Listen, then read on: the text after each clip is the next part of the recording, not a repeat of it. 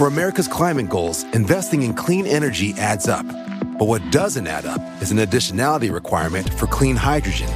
Additionality would put an unnecessary and inequitable burden on domestic clean hydrogen producers and have serious consequences for America.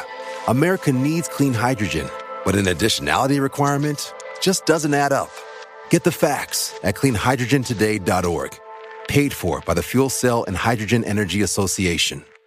Why? Why? If you Why? have T-Mobile 5G home internet, you might be hearing this Why? a lot. Why? Every time your internet slows down during the busiest hours. Why? Why? Because your network gives priority to cell phone users. Why? Good question. Why not switch to Cox Internet with two times faster download speeds than T-Mobile 5G home internet during peak hours? Okay. Stop the whys and visit cox.com slash 5G home for details. T-Mobile prioritizes certain T-Mobile phone users over home internet users during times of congestion.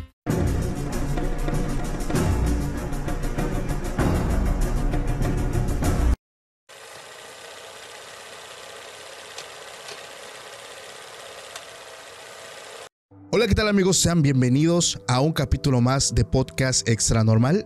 Mi nombre es Paco Arias y estoy muy feliz de estar nuevamente aquí con todos ustedes.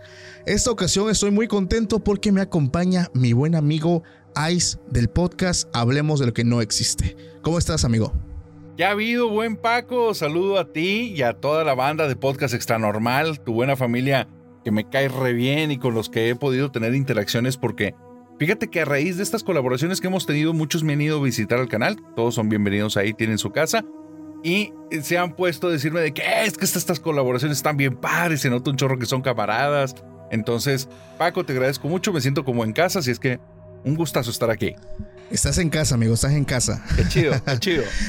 Eh, bueno, pues toda la familia, antes de empezar, les voy a comentar que este capítulo, la verdad, está bastante bueno. Se los recomiendo que se queden hasta el final. Vamos a estar hablando de esas historias que a todos ustedes les gusta. Esas leyendas, esas vivencias que vienen de personas que andan en carretera, que se la pasan manejando, estas vivencias que ocurren allá a miles de kilómetros lejos de casa. Entonces, no se vayan, quédense hasta el final porque les traemos historias, leyendas que han pasado en carretera. Entonces no se vayan familia.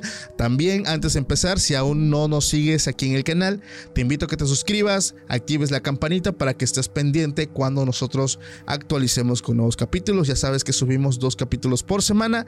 Y bueno, vamos a empezar con estas historias. ¿Por qué crees, amigo, que a la gente le gusta mucho este tipo de historias?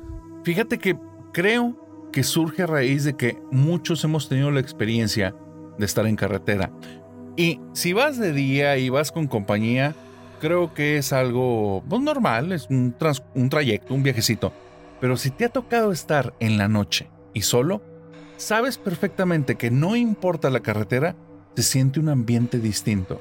Aparte, como los trayectos son largos y los lugares a veces son inhóspitos, lugares que a veces no están nada poblados o están muy lejos de la población, hay muchísimos relatos que llegan de voces, o sea, o de persona en persona, y que se sabe dentro de las familias o dentro de poblados o dentro de lugares.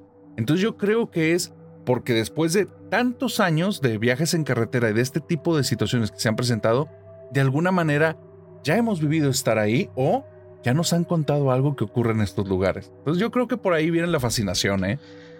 Yo creo que algo de esto es muy cierto. Las experiencias que ocurren en carretera son de las más fuertes que pueden haber.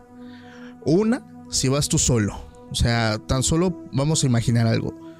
Vas tú solo. Vas como eso de las 12, 1 de la mañana. Sabes que estás lejos de casa. eh, revisas tu teléfono y no hay señal. Vas en una carretera completamente oscura y a lo lejos ves algo fuera de lo común. Piensas que tu cerebro, tu mente te está jugando una broma, pero entre más te acercas, te estás dando cuenta que lo que estás viendo es algo imposible de ver. Entonces, muchas veces eso que se ve son cositas que van desde niños que no tienen nada que estar haciendo ahí, Sí. mm, hasta una que otra alma que anda penando. Entonces, si me permites, amigo, te quiero contar una historia Venga. Que, de hecho esta está bastante buena. Esto pasa en una carretera que va hacia, hacia Tamaulipas. Esta persona me dice que esto ocurre hace 10 años cuando él en ese entonces era camionero. En este momento ya no lo es. Dice que él se dedicaba a transportar materia prima en distintas localidades de aquí de México. Dice, pues uno aquí haciendo todo esto, pues ve muchísimas cosas. La verdad es que eh, a él le tocaba manejar mucho de madrugada y pues él ya había visto de todo. Entonces no era una persona que se espantara tan fácil, ¿sabes? O sea, ya realmente era de piel dura y para que algo realmente pues lo espantara tenía que ser ya muy fuerte. Entonces él recuerda que esa noche que iba manejando en carretera iba con su hermano, iban en el tráiler, dice que iban conduciendo sobre la carretera que va de Nuevo León hacia Tamaulipas y ya dice llevábamos pues algunas horas de viaje. Él recuerda más o menos la hora, o sea, no tan exacta, pero sí recuerdan que ya pasaban de las 12 de la noche y venían platicando, ¿no? Imagínense los dos hermanos aquí echando el cotorreo, pues van solos, van ahí, oye carnal, que esto, que el otro. Cuando de buenas a primeras empezaron a notar que había interferencia en sus teléfonos, o sea, la radio empezaba a fallar, pero pues él dice que pues no se preocuparon porque pues hasta cierto punto esto es normal, ya que a veces pues hay tramos donde no hay señal y pues bueno, en cualquier momento se vuelve a recuperar. Pero dice que conforme fueron avanzando, vieron a lo lejos una luz brillante. Dice, mi hermano y yo nos quedamos viendo y entre más nos acercábamos vimos que se trataban de unas personas. Cuando llegamos ya, estando muy cerca, vimos que era un hombre y una mujer.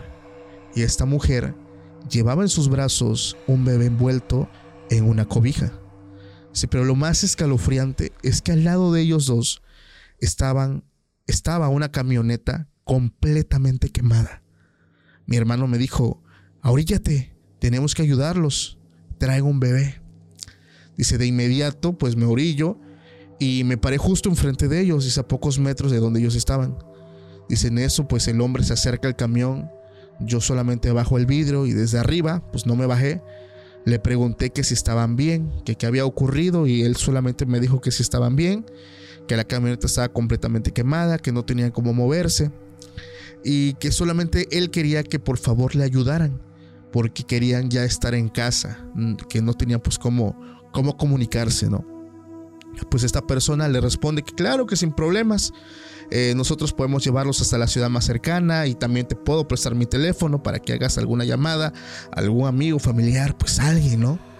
Entonces él muy agradecido y entre lágrimas le responde a este chofer, pues muchas gracias, dice, voy por mi esposa, dice, y en ese momento Paco se retira. Mi hermano y yo, dice, pues los estábamos esperando, empezamos incluso a acomodar algunas cosas, dice, porque pues a veces tenemos un montón de cosas ahí regadas en la cabina, entonces empezamos a recoger, no sé, la basura, algunas cositas para ir haciendo espacio para que ellos pudieran entrar y se sintieran cómodos. Dice, terminamos de acomodar y pues decido asomarme, ¿no? Si ya venían, dice, puesto que ya se estaban pues demorando. Cuando me asomo, me doy cuenta que ya no había nadie. Le digo a mi hermano, oye, ¿viste hacia dónde se fueron? En ese momento, pues dice, no, o sea, yo vi que el señor dijo, ahorita vengo, no le presté atención, dice, porque estaba yo recogiendo las cosas. Y decido bajar el camión, dice, a lo mejor se fueron acá atrás, pero era de noche. Entonces una carretera oscura únicamente alumbraba los faros del camión hacia adelante, hacia atrás no se veía pues bien. Dice que saca la linterna de su teléfono y empieza a caminar hacia atrás del camión.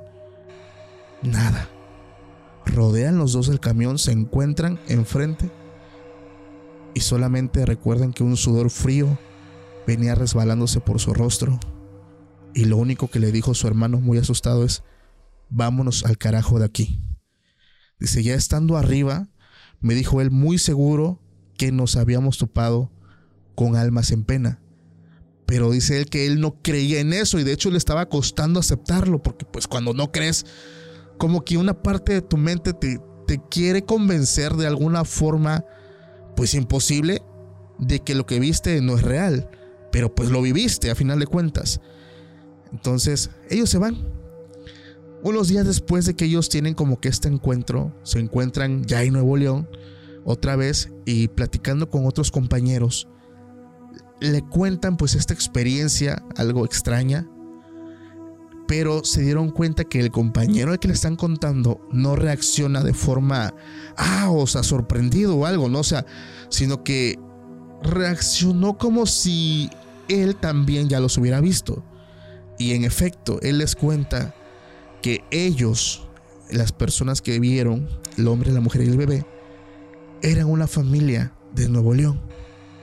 Y platicando, dice, con otros compañeros, les comentaron que fueron interceptados por el crimen organizado hace tres años. Estas personas le contaron que los interceptan, queman su camioneta y ellos mueren calcinados dentro de su vehículo. La gente decía que el hombre andaba pues en malos pasos y pues por esto le costó su vida y la vida de toda su familia. Él le cuenta que ellos se aparecen de vez en cuando pidiendo ayuda a otros compañeros que son camioneros y ya la gran mayoría ya los han visto y saben que no deben pararse. Solo deben dedicarle una oración para que estas personas encuentren su camino a la luz. Ah, cuando me topo con esta historia, realmente, eh, o sea, el tener este acercamiento, el tener esta interacción, eh, el cruzar palabras con alguien que ya no está en este plano, yo creo que debe ser una experiencia sumamente fuerte, ¿no? ¿Qué opinas, amigo? Sí, sí, sí. De hecho, creo que, que cuando te topas con algo que no debería de estar ocurriendo, cualquiera que sea su índole, es, es aterrador. De hecho, eso me trae una de las historias que te preparé para el día de hoy. En las que e, esta está buena. Yo creo que es en, en, relatos de carretera. Esta ha sido una de las que más me han generado como esa sensación de incomodidad, de decir, me identifico lamentablemente y espero, y, y, qué bueno que tomé decisiones diferentes a las de la persona que me contó esta historia. Ok. Esta persona me dijo que él tenía muchos años por cuestiones de trabajo viajando por las diferentes carreteras del país. Ya se sentía muy cómodo, ya estaba a gusto, ya era algo que para él era normal, viajar solo de noche, de día, en la madrugada, no importaba. Él iba siempre en su carrito y nunca había problema. Pero que de un tiempo a la fecha había notado algo extraño. Él comenzó como con un rollo personal fuera del trabajo que tenía que ver con volverse como más sensible espiritualmente. No me quiso dar detalles y como cada quien tiene su fe, se respeta, pero él dijo que haciendo eso comenzó a sentir algo extraño en estos viajes. Cuando iba en el carro, de repente sentía como si ciertos lugares lo llamaran, como si lo invitaran a que se detuviera y fuera caminando hasta esas, a veces casas, a veces árboles, a veces zonas totalmente despobladas.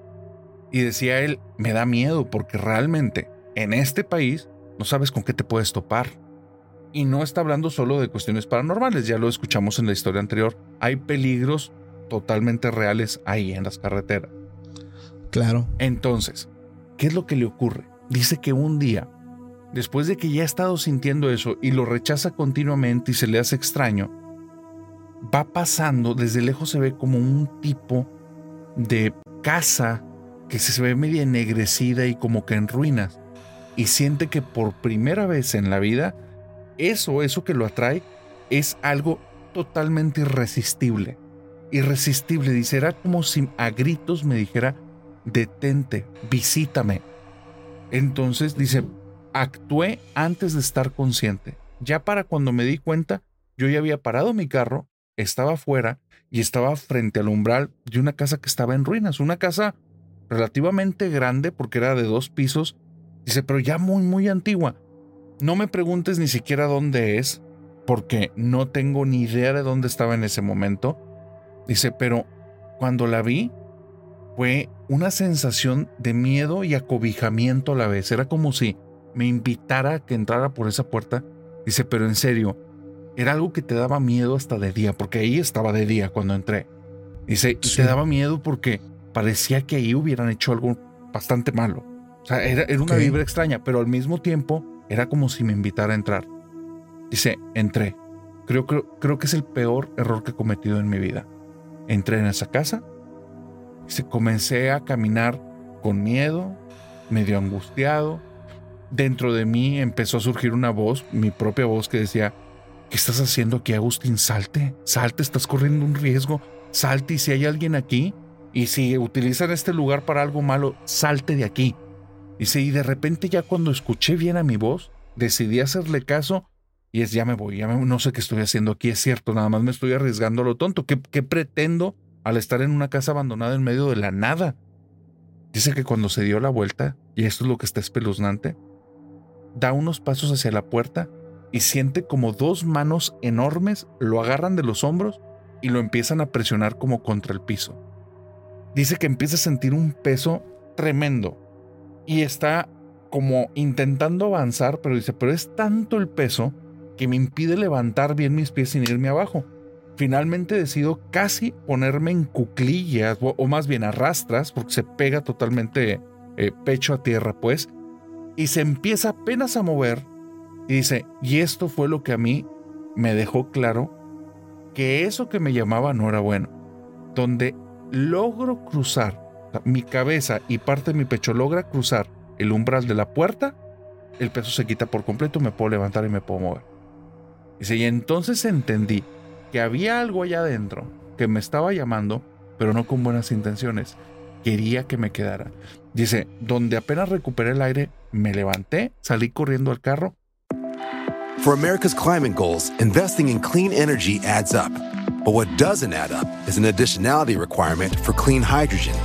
Additionality would put an unnecessary and inequitable burden on domestic clean hydrogen producers and have serious consequences for America. America needs clean hydrogen, but an additionality requirement just doesn't add up. Get the facts at cleanhydrogentoday.org. Paid for by the Fuel Cell and Hydrogen Energy Association.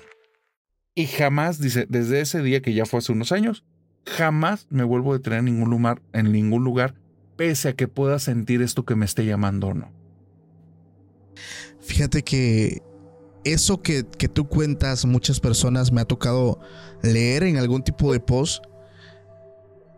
Esta gente explica que este llamamiento, si lo quieres, no sé, mencionar así, se debe a que a veces en esos lugares pasa algo donde pues una o muchas personas mm, digamos que dejan de existir y como que no trascienden y se quedan penando en estos lugares.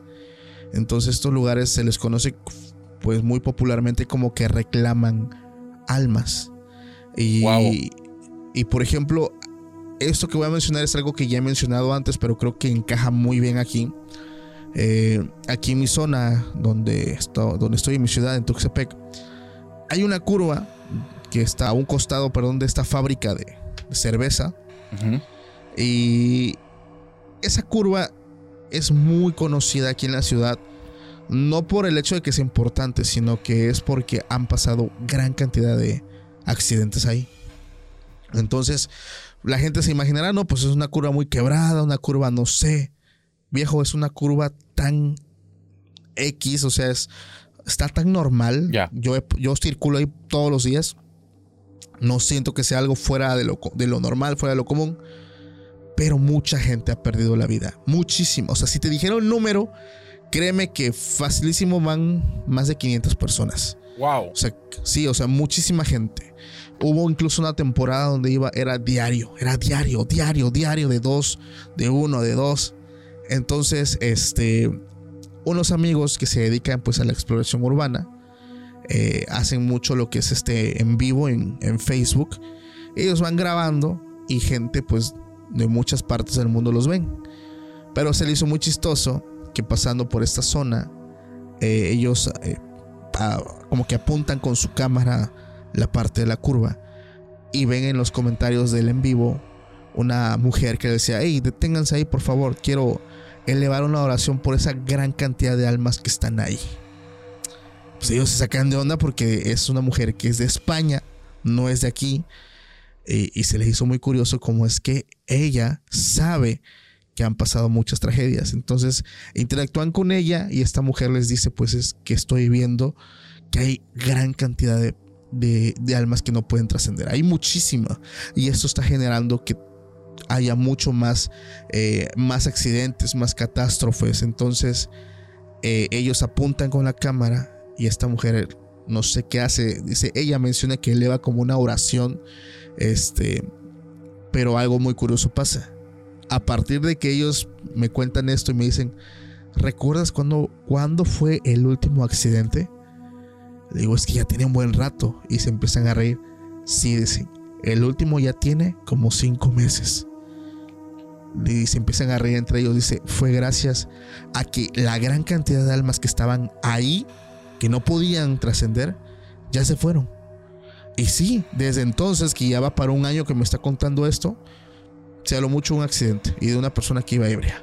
Wow. Pero ya no como antes, que era una cosa bárbara. O sea, era algo de que la gente que sobrevivía decía es que yo iba manejando y de buenas a primeras perdía el control de la unidad o de la moto. O sea, perdían el control como que se, no sé, se movía solo o ellos querían manipularlo y no podían y se terminaban estampando. O sea, entonces, sí, o sea, mucha gente que sí logró sobrevivir lo contó así. O sea, fue algo fu- fuera de lo normal. Qué loco. Pero después de que pasa esto, pues ya deja de suceder todo esto. Y aquí te quiero contar una anécdota igual muy chusca que nos cuenta uno de nuestros familiares. Esta es una historia, es reciente, es una vivencia de un pariente. Pues ya sabes que ya me conocen en la familia como el vato que cuenta historias de terror. y y él, él no es de esas personas que, ah, que te venga y te cuente cosas, ¿no? Sí, el tipo lleva años ya pues manejando en las carreteras de México. Y esto que vivió fue a unos cuantos kilómetros de aquí, en una ciudad que se llama Cosamaloapan. Entonces dice, fíjate que me pasó algo, dice. Venía yo eh, de, de retirar el cargamento. Venía yo manejando, dice, eran como las... mm, Como la una y media de la mañana más o menos, dice. Sino que vengo ya en un punto donde ya no hay poblados, ya no hay nada, ya más o menos había pasado esta ciudad y ve a un señor caminando en la calle, o sea, en la carretera, ahí a una orillita. Y le llama la atención porque esto se ve, dice, en el día o muy temprano. O sea, la gente ya a las 9 ya están todos en sus casas y en su mayoría están dormidos. O sea, es, así es en algunos lugares. Entonces, pues, se le hizo muy curioso que llevan a dar las 2 de la mañana. ¿Qué hace un señor a esta hora? Y llevaba como un costal donde llevaba. Él logró percibir que era como maíz, eh, mazorcas se le queda mirando al señor porque el señor tenía un sombrero, pero llevaba el rostro agachado. Eso le generaba sombra, entonces no pudo ver bien el rostro. Mm, Lo pasan. Se le quedó mirando tanto que se aprendió su vestimenta, cómo era su camisita rayada, su pantaloncito de mezclilla, sus botas, cómo era su sombrero. Dice que avanza como dos kilómetros y empieza a ver a lo lejos algo donde había muchos. No, no, recuerda si eran como murciélagos o eran aves, pero es que recuerda que andaban sobrevolando un área.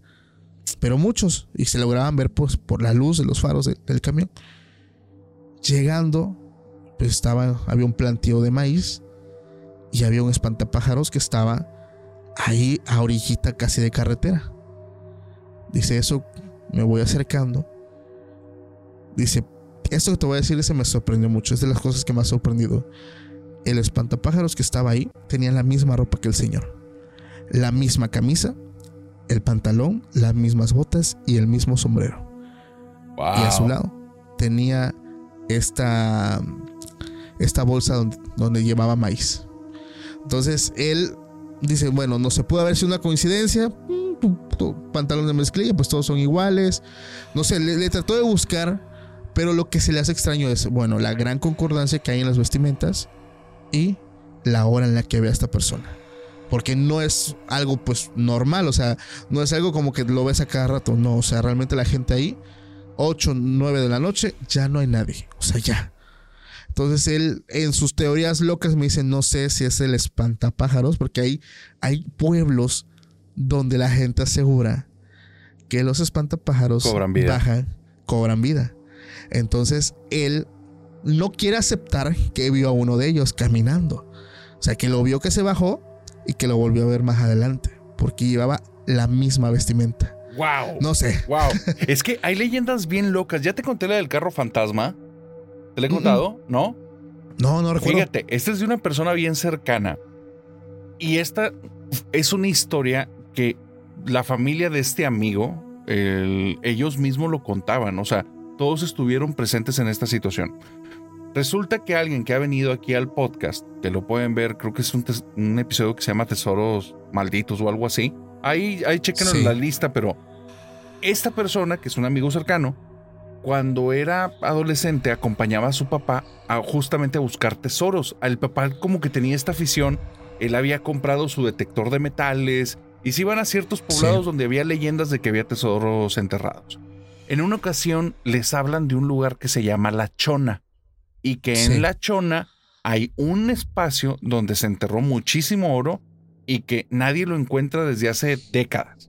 Entonces, se- el- esta información les llega por un amigo de la familia, deciden irse mi amigo, su papá y el amigo de la familia en un carro y van en carretera. Llegan a una parte en la carretera después de muchísimas horas de viaje. De esto tú estás hablando que ocurrió a mi- finales de los 90. Y al estar en la carretera, llega un momento en el que se dan cuenta que es una carretera muy larga, solo de dos carriles, no está Sí. en buen estado, está en una subida pronunciada y hace como setas, como si fueran solo curva tras curva tras curva, pero así como formando muchas setas. Entonces, dice que cuando ven eso, notan al final que hay unas luces que están prendiendo y un ve- vehículo que se nota que viene a alta velocidad. Entonces el papá decide, le dice al amigo, voy a parar el carro, me voy a poner al lado de la carretera y que, que pase, porque se ve que viene muy rápido y me da, me da miedo en esta subida. Está bueno. Conforme se va acercando el carro, escuchan el motor que está fortísimo, es algo tremendo el sonido y estás hablando de esos motores antiguos de carros pesados, ¿no? Entonces el papá le dice a mi amigo, cuidado, hazte para acá, vamos a pegarnos a este lado, porque viene vuelto loco y es muy posible que venga tomado y se volque, porque es mucha velocidad para este tipo de bajada. Entonces ven cómo el carro viene zigzagueando feo a muchísima velocidad y se ve como si estuviera a punto de caerse en algún barranquito de estas setas, pero sigue, sigue, sigue, sigue y ya entonces lo ven muy cerca y le dice el papá a todos, háganse un lado, háganse un lado, este güey si viene bien mal.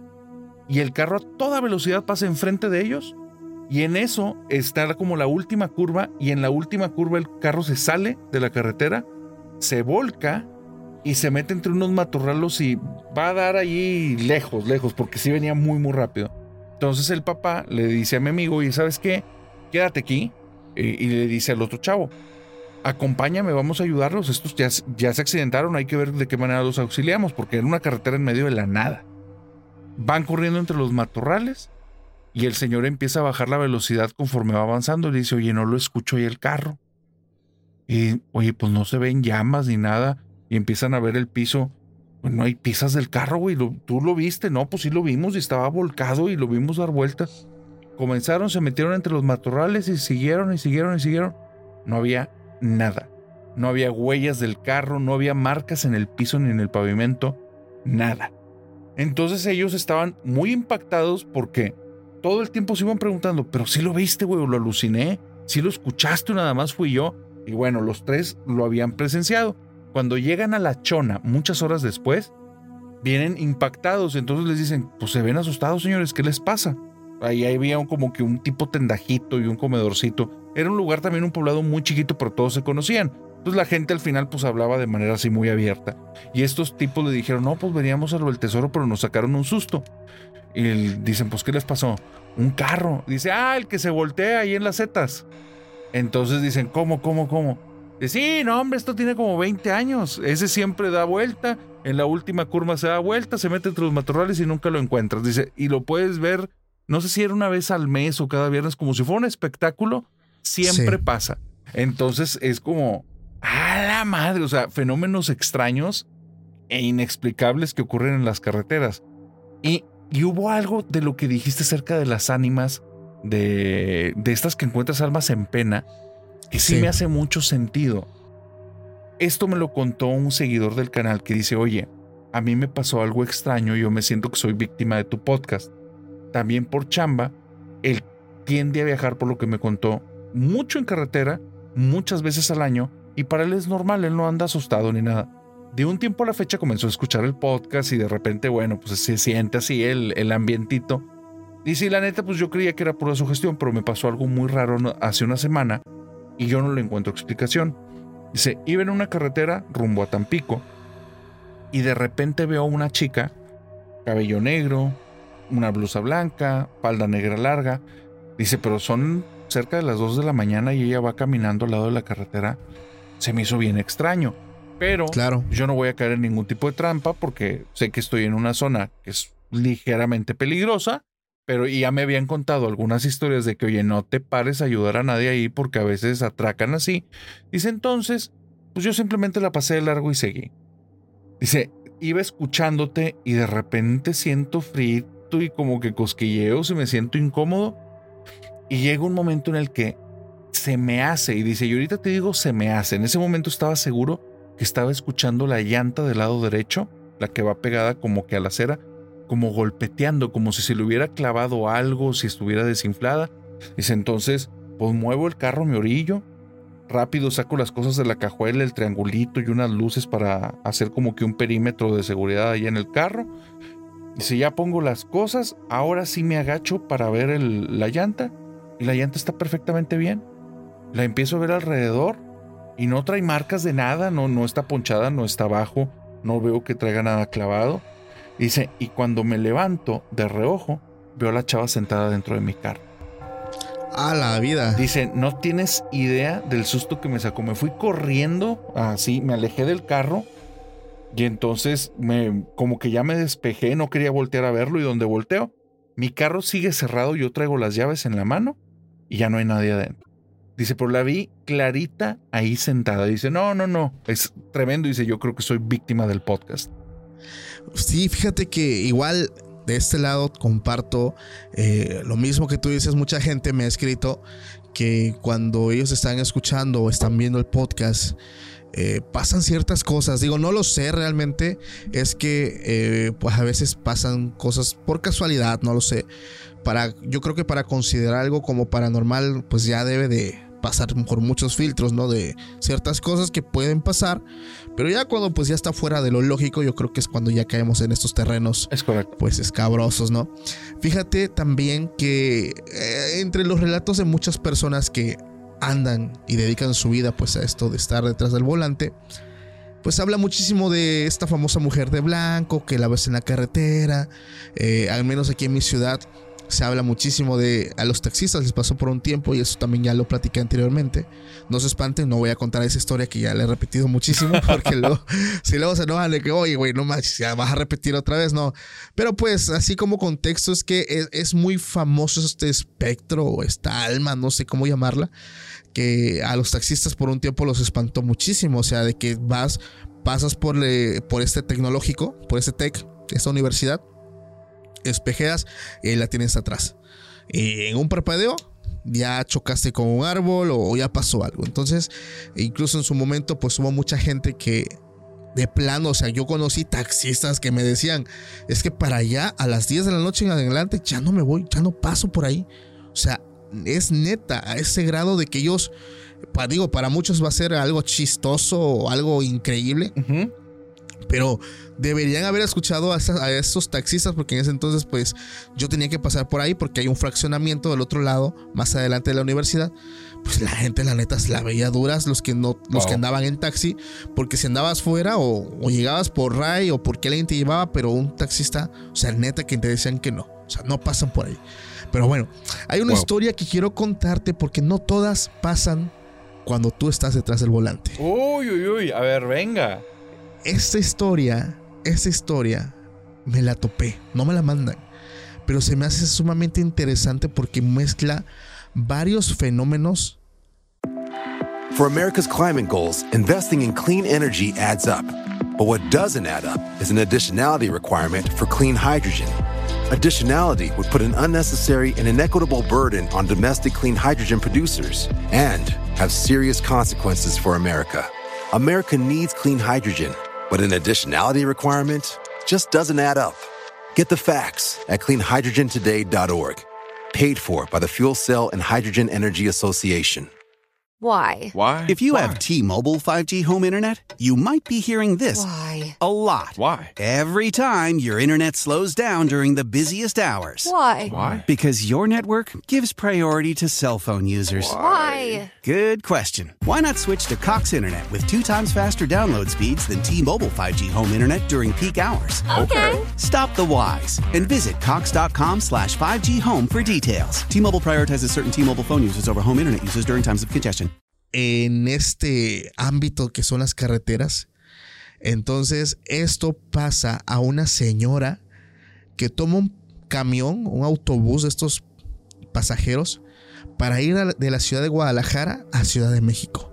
O sea, ella, ella iba, pues básicamente como este tripulante, o sea, no, no iba manejando. Esta señora, pues cuenta en su relato que prefería viajar de noche porque pues así podía ella pues dormirse y llegar al siguiente día a su destino ya descansada. Dice, pero como muchos otros viajes, pues ella guarda sus maletas, abordó y pues se puso cómoda y dispuesta pues para descansar mientras viaja. Dice, su asiento donde ella va es exactamente es de esas personas que le gusta ir hasta adelante. O sea, su lugar era exactamente atrás del chofer pues para ir viendo todo y para cuando te tengas que bajar, pues ahí en cortito te bajas. Entonces dice que cuando ella ya iba abordando, recuerda que su autobús era de estos de primera clase, o sea, para no decir la compañía, era de estas que llevan dentro pues varias pantallas que van reproduciendo películas, o sea, muy bonitos, muy lujosos. Ella recuerda que pues ya eran no sé, tal hora de la madrugada, ya, ya llevaba rato el camión este, avanzando, pero algo la hizo despertar. Era algo extraño porque todo estaba en silencio. Ella se despierta, pero había un silencio completo dentro de este autobús.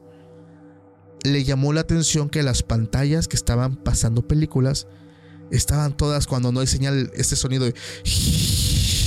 O sea, de que no hay El señal. ruido blanco, claro. Exactamente. O sea, como que luego como que se prendían, como que se apagaban, como que había, no sé, estos falsos de electricidad, pero todos estaban dormidos. El camión le llamó la atención que iba súper lento, iba lentísimo.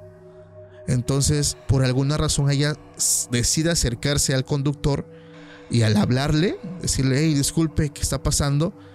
Este se espanta porque ya, ya mostraba estar como que asustado o muy nervioso. Entonces ella le pregunta qué está pasando y él le responde algo que es súper extraño. Él le dice que ya llevan más de 30 minutos perdidos, que él iba por la ruta normal, que de un momento a otro ya no sabía dónde estaban. O sea, sí.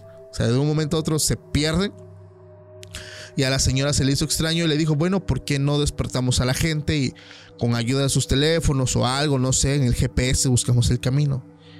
Pero el chofer le dijo que no, que pues él tenía miedo a que alguien de ahí se molestara y levantara un reporte, una queja y lo despidieran. Entonces que, que no, que él iba a ver la forma de encontrar el camino, pero que estaban perdidos. O sea, no, no veía ni pies ni cabeza de dónde estaban. Dice, además algo muy extraño estaba pasando. Dice, ya había él intentado usar su teléfono, pero notó que su celular, o sea, lo agarraba y se prendía y se apagaba. O sea, como que tenía estos apagones. Sí. Y no solamente el teléfono, las pantallas y el tablero del camión titilaba. O sea, como que la luz se iba, se regresaba. O sea, como que algo había en el ambiente que causaba estas fallas eléctricas. Sí.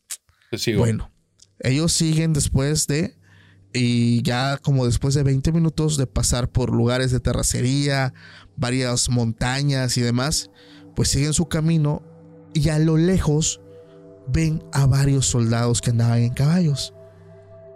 puta, pues la señora se, se pone feliz, ¿no? Dice, wow, pues aquí hay gente, hay soldados, pero andaba en caballo. Entonces, pues ella se alegra porque dijo, pues le podemos preguntar que dónde estamos y para dónde debemos de ir para otra vez llegar a nuestro camino. Pero el chofer decide no pararse. Entonces la señora le va diciendo, oiga, por favor, frénese. Y el chofer, sin responder nada, ella, él, perdón, él acelera y no le dice nada a la señora. Ya después de que pasan a los soldados, pues la señora se molesta y le dice, oiga, ¿por qué no se detuvo a, a preguntarle a estas personas dónde estábamos? A lo mejor ellos nos podían ayudar. El conductor le dijo algo que la señora no había contemplado. Él dice que por más que alumbraba con los faros, ¿Mm? ellos no generaban sombra. Estos soldados no tenían sombra.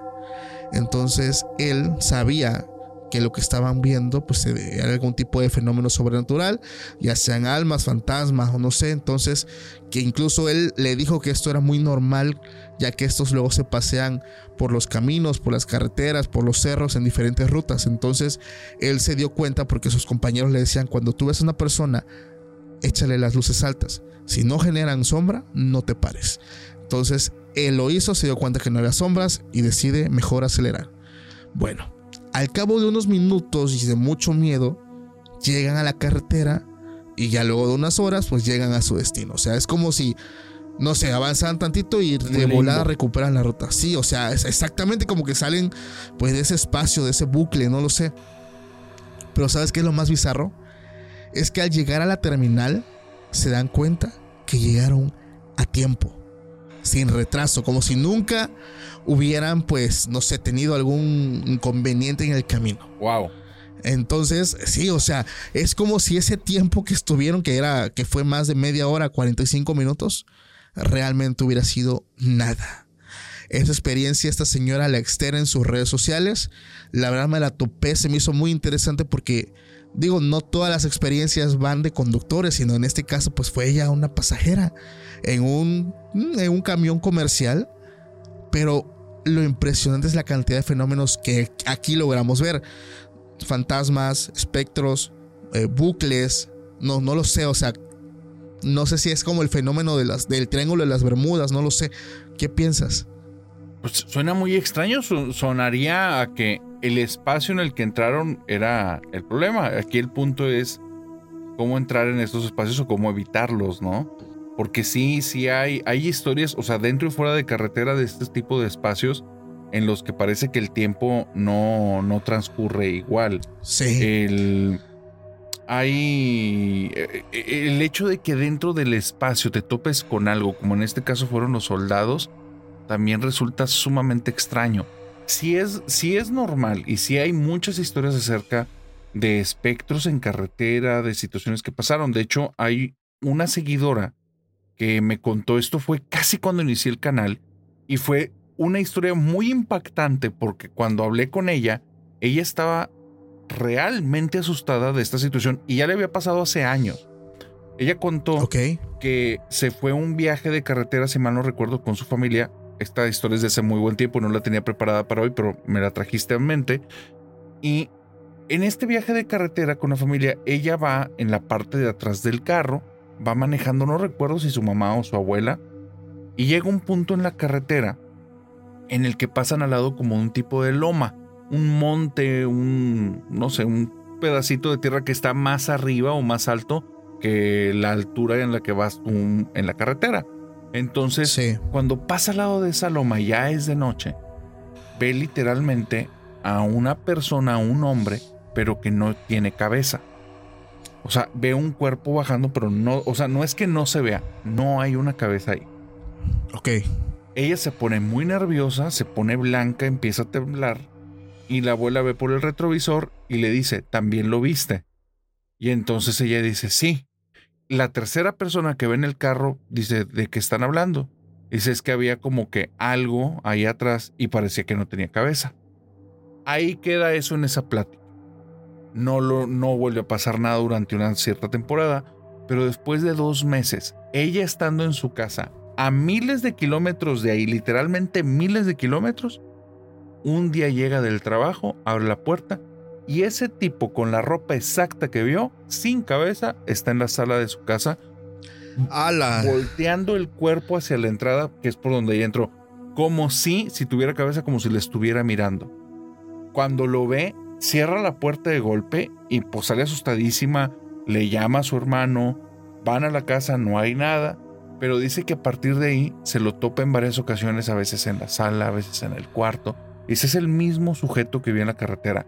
Hasta que un día, en voz alta, desesperada, porque le daba un miedo atroz, dice en la casa, no sé qué seas tú, pero yo no te puedo ayudar ni puedo hacer nada por ti. Vete de aquí, por favor, vete de aquí. Esta no es tu casa, no eres bienvenido. Vete. Dice que a partir de ese día surge algo que le da un poquito más de tranquilidad, pero aún así la deja incómoda. Se topa dos veces más a ese espectro, pero en el patio de su casa, como intentando asomar esa cabeza que no tiene por una de las ventanas, como levantando los hombros, y se lo topa en dos ocasiones, y cuando lo ve nada más le grita, vete, vete, aléjate de mí, aléjate de esta casa, no eres bienvenido. Y dice, ya de repente, esto no era así como que en una semana, pasaba esporádicamente. Dice, hubo un día en el que caí en cuenta que ya habían pasado meses sin volverlo a ver. Dice, al día de hoy espero que jamás me lo vuelva a topar, porque yo no sé qué era eso, pero sé que de alguna manera como que se me pegó. Fíjate que eso de que la gente dice se me pegó es igual algo muy popular, o sea, es y, y algo por ejemplo que también va con esto es que normalmente cuando tienen como que ese encuentro lo tienen en no sé, en X lugar, viajan a o, bueno, me- he visto historias que viajan incluso a otro país y allá lo sigue, o Sí. sea, es como si no sé, este tipo de aprensamiento loco, que yo- Sí, sí, sí, pero bueno, te quiero contar una historia también, amigo. Este fenómeno es muy popular, pero cuando leo esta historia, y quiero que lo haga la gente que va a escuchar esa historia, imagínense que son él. Porque es de esas veces que cuando estás escuchando el relato y te metes, sientes como que la misma sensación que él logró sentir en ese momento cuando tuvo pues esta experiencia. Eh, digamos que esto le pasa a un señor Ujú. ya algo, no sé, algo veterano, ya de unos mm, sesenta y tantos años. Esta persona asegura que para él manejar era algo súper normal a cualquier hora. O sea, a él le podían decir vete a las 3 de la mañana, si tienes que pasar por el cementerio más embrujado, para él era lo más normal, lo más sencillo, eh, no le hallaba pues básicamente ningún pero a nada. O sea, era de estas personas, incluso me atrevo a decir, forjados a la antigua, de que si se tienen que agarrar eh, a trancazos con el diablo, lo hacen. O sea, a ese grado. Entonces, algo para que realmente lo asuste debe ser muy difícil. Ya. Esta persona, pues, cuenta en su narrativa que él iba manejando por El Paso, Texas, ya en Estados Unidos. Dice que eran más o menos alrededor de las 2 de la mañana. Dice, pues yo llevaba mi termo, me iba tomando un cafecito, porque pues la verdad, dice, eh, una noche antes no pude dormir, no pude descansar bien por unos problemillas que tuve ahí con la familia. Entonces yo sabía que iba a manejar toda la noche.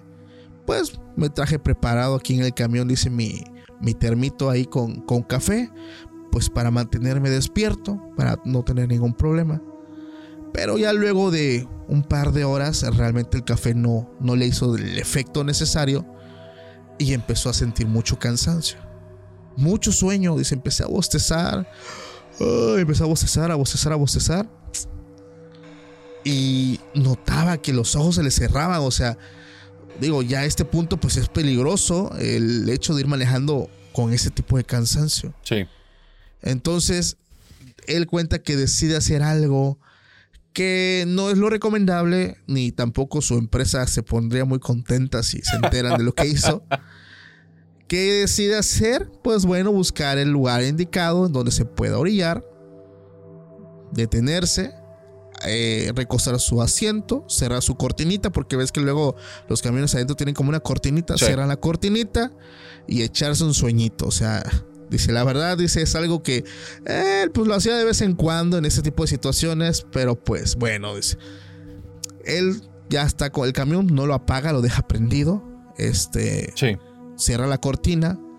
Y ya cuando estaba a punto de quedarse profundamente dormido, que eh, fue casi de inmediato, empezó a escuchar unos gritos horribles fuera del camión. Él describe unos gritos de una mujer como si le estuvieran tocando o haciendo algo atroz. O sea, a ese grado. Pero él dice que esos gritos estaban, no sé, a 5 metros de donde él estaba estacionado. Horrible esos gritos. Dice, esto sí me espantó. ¿Por qué?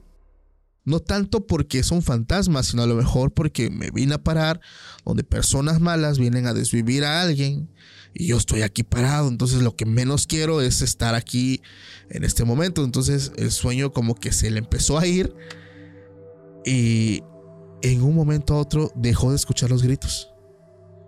Cuando empiezan a golpear su ventana.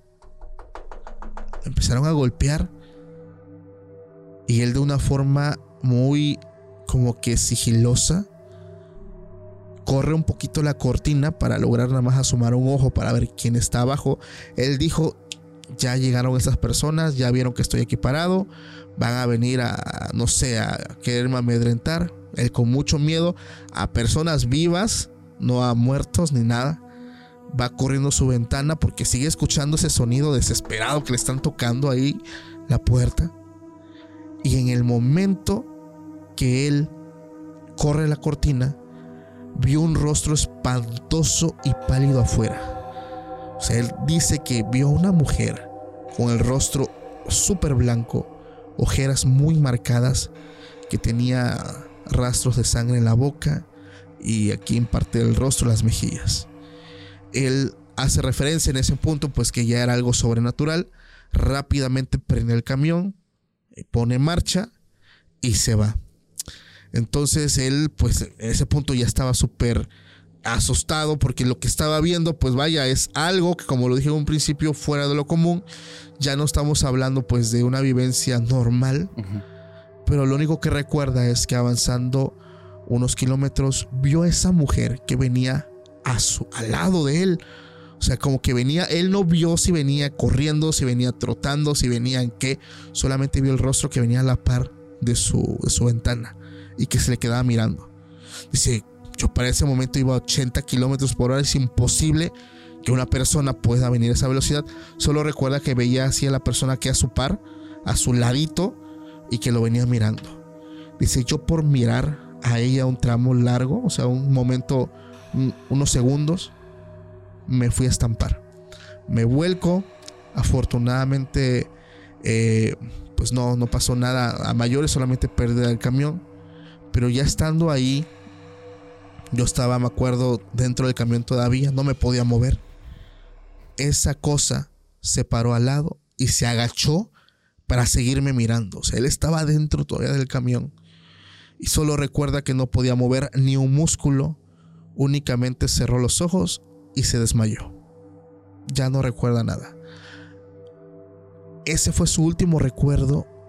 Y luego lo que sigue es que él despierta en un hospital. No recuerda cómo llegó al hospital, o sea, su último recuerdo fue el rostro de esa mujer mirándolo mientras él se desmayaba. Él ya no recuerda nada, lo último es que él estaba pues en, en el hospital y sus compañeros le dieron una noticia que lo impactó mucho. Dice que luego de su accidente, en ese mismo tramo, venía otro compañero de él con el mismo cargamento y que ahí mismo tuvo un accidente muy similar al de él, pero que en este caso él no vivió para contarlo. Él sí perdió la vida ahí. Wow. Entonces, eh, pues una, él está, digo, si a algo le tienes que llamar suerte, yo creo que aquí entra esto, digo, después de volcarte a yendo más de 80 kilómetros por hora, viendo un fenómeno sobrenatural y que después de eso vivas para contarlo y solamente tengas un par de costillas rotas, y que te digan que otro le pasó exactamente lo mismo y el de plano pues ya no pudo vivir para contarlo. Yo creo que esto es suerte, bendición, no sé cómo le quieran llamar a ustedes, pero estuvo a nada de que él también hubiera tenido el mismo destino. Qué tremenda historia. Qué tremenda historia. Wow, wow. El, quiero contarte una historia justamente que tiene que ver con esto de accidentes. El que fue una historia, pues no, no sé ni siquiera cómo llamarla. Es, yo creo que si alguien ha tenido la experiencia de esto, que lo deje aquí en comentarios porque sí es algo muy anómalo e interesante como para investigar. Con esta historia quiero despedirme y ahí te va. Genial, amigo. Va, va, va. A veces lo aterrador no es lo que sucede, sino lo que pudo haber ocurrido. Esta chica cuenta que estaba en un viaje con su familia. En este viaje con su familia, en ese tiempo era ella menor, ella era menor de edad. Y estaban en X ciudad, no tiene relevancia, pero tenían un viaje de 7 horas de regreso a su ciudad natal. Ya era el último día, era más bien la última noche que iban a pasar antes de regresarse, cuando ella tiene un sueño muy extraño. Ella ve cómo está avanzando como si fuera ella volando o si fuera una cámara en medio de la carretera y ve una fila de autos y la cámara va avanzando como en paralelo a ellos, prestando toda la, visión de cada uno de los carros y ve como en un cruce de caminos está una camioneta roja volteada y el carro en el que viaja ella y su familia totalmente ensartado en la camioneta. Y escucha una voz que dice 12.30. Así, se despierta ella muy asustada porque el accidente está de más describirlo. Era un accidente del que nadie de ahí pudo haber salido. O sea, fue algo así atroz lo que ella vio. Entonces, ella se siente con mucho malestar, se siente muy incómoda. No cree nada de premoniciones ni nada de eso, simplemente tuvo un sueño aterrador y al ver su camioneta así, la hizo sentir mal, insegura, incómoda, etc. Al punto en el que se le va el sueño. No puede dormir el resto de la noche. Cuando llega la mañana, su papá está muy insistente, son cerca de las 8 de la mañana y le dice, vámonos ya, para que regresemos a la casa y estemos ahí antes de que anochezca. Entonces ella se pone insistente con su papá, con su mamá y con su hermanito. Y les dice, no, no hay que irnos, no hay que irnos. ¿Por qué? Y les dice, es que tuve un sueño muy raro, nos puede pasar algo. Y el papá le dice como, ay, no sea ridícula, en serio, vámonos ya.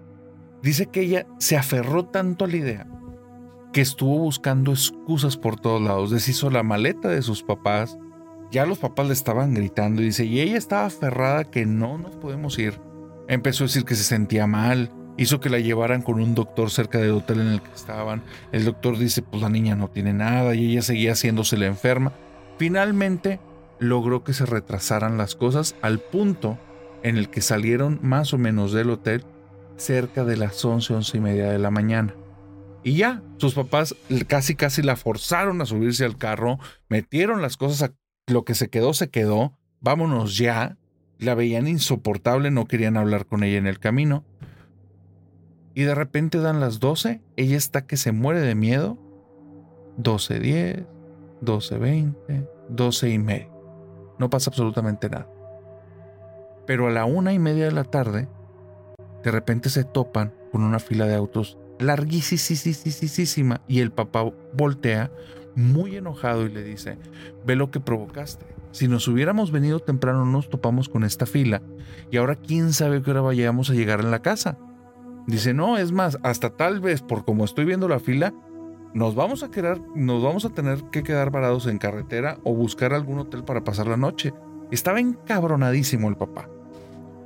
Va avanzando la fila lentísimo y cerca del anochecer llegan a lo que había pasado. Un cruce de caminos, una camioneta roja volteada y ahora un carro blanco que ya no conocía ensartado en la camioneta cuando están ahí, están parados, son horas y horas y horas y horas y horas en todo el tiempo que van vuelta a vuelta. Y por ahí, años después, le preguntó a su papá, oye papá, ¿a qué horas fue ese accidente? Y dice, pues sí, sí le pregunté a uno de los cuates que estaban en otro carro y me dice que ellos calculaban que fue alrededor de mediodía. Entonces, dice ella, yo creo que nos tocaba estar ahí y que por haberme aferrado yo creo que salvé a mi familia. Dice, pero al día de hoy no me explico cómo pasó eso, si es solo mi imaginación, si sí fue una premonición, Dice, pero lo que me da miedo es lo que pudo haber pasado. O sea, Claro. E- Eso fíjate que el hecho de que luego la gente dice es que las cosas pasan por algo. En ese caso yo creo que sí fue como un tipo de premonición. Y, y digo, desafortunadamente pues aún así el accidente ocurre. Yo creo que como ya estaban marcados los hechos que van a ocurrir, sea, sea a lo mejor no fueron ellos, fueron otras personas. Pero, o sea, el hecho de saber lo que iba a pasar es lo que hace que esta historia realmente tenga pues ese jugo, ese, ese sabor de qué hubiera pasado Sí. si ella no la hace de, de problema, Ajá. no la hace de pedo, por no hecho- decirla. Y se van. Hay muchas historias, realmente hay muchísimas historias que han ocurrido en carretera. La gente, de hecho aprovecho el momento para decirle a la gente, si tú que estás escuchando tienes una historia que tiene que ver con carretera, con todo gusto la esperamos en el correo y en general todas las historias las esperamos en el correo extraanormalpodcast.gmail.com que es donde estamos recibiendo todas las historias de las personas. También les anticipo que bueno, eh, me han llegado muchísimas historias. Entonces, digo, a veces me preguntan, oye Paco, ¿ya vas a, a contar mi historia? Digo, vamos poco a poco. También llevamos un filtrado de historias, no podemos también como que publicar todas así como vienen, porque tenemos que llevar un registro y un control y un filtro. Pues bueno, la, calidad de historias que también estamos trayendo a todos ustedes. Entonces, sean pacientes, no se desesperen, vamos avanzando poco a poco. Sí, todos los días están llegando correos nuevos, pero pues no hay prisa. Ahí nosotros estamos todos los días buscando pues las historias las mejores pues para traérselas a todos ustedes para que las disfruten mientras pues escuchan este podcast, mientras están haciendo alguna actividad, mientras están cocinando, mientras están haciendo no sé, algún que hacer. Entonces aprovecho también el momento para mandar un saludo a todos aquellos que luego me etiquetan en Instagram que están haciendo tarea, que están estudiando, que están en la oficina, o que están haciendo cualquier actividad. Les mando un fuerte abrazo porque la verdad es que esto se disfruta mucho mientras haces alguna actividad, ¿o no, amigo? Totalmente de acuerdo. Creo que la raza que escucha nuestros podcasts siempre lo hace desde alguna actividad que le toma mucho tiempo.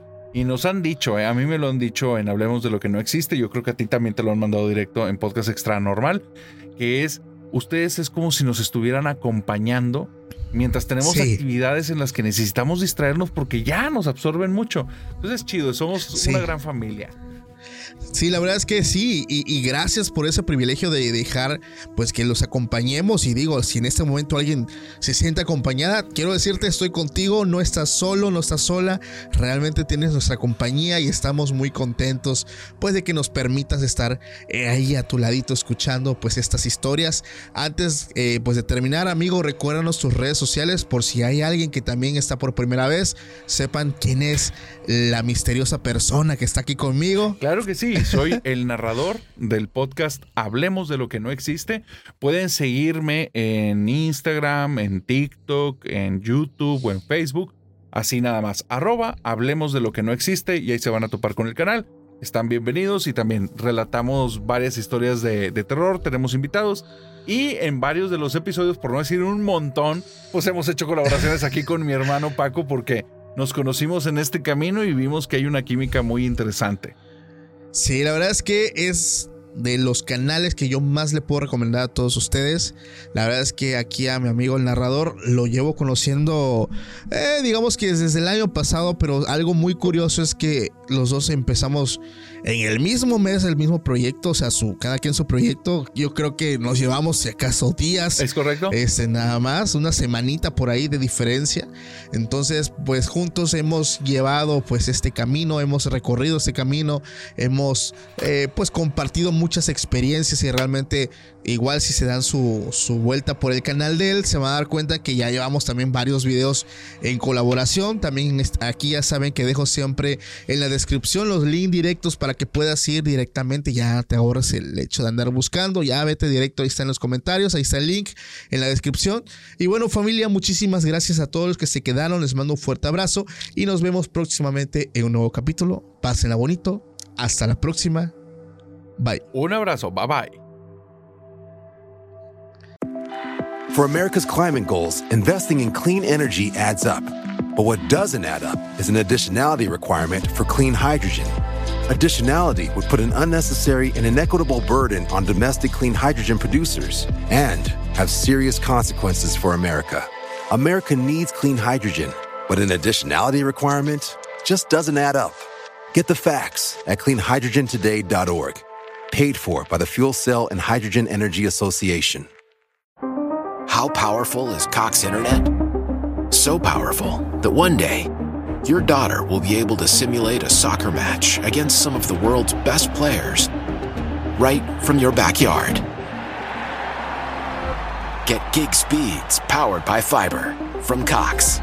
It's internet built for tomorrow, today. Internet delivered through Cox's hybrid fiber coax network. Speeds vary and are not guaranteed. Cox terms and other restrictions apply.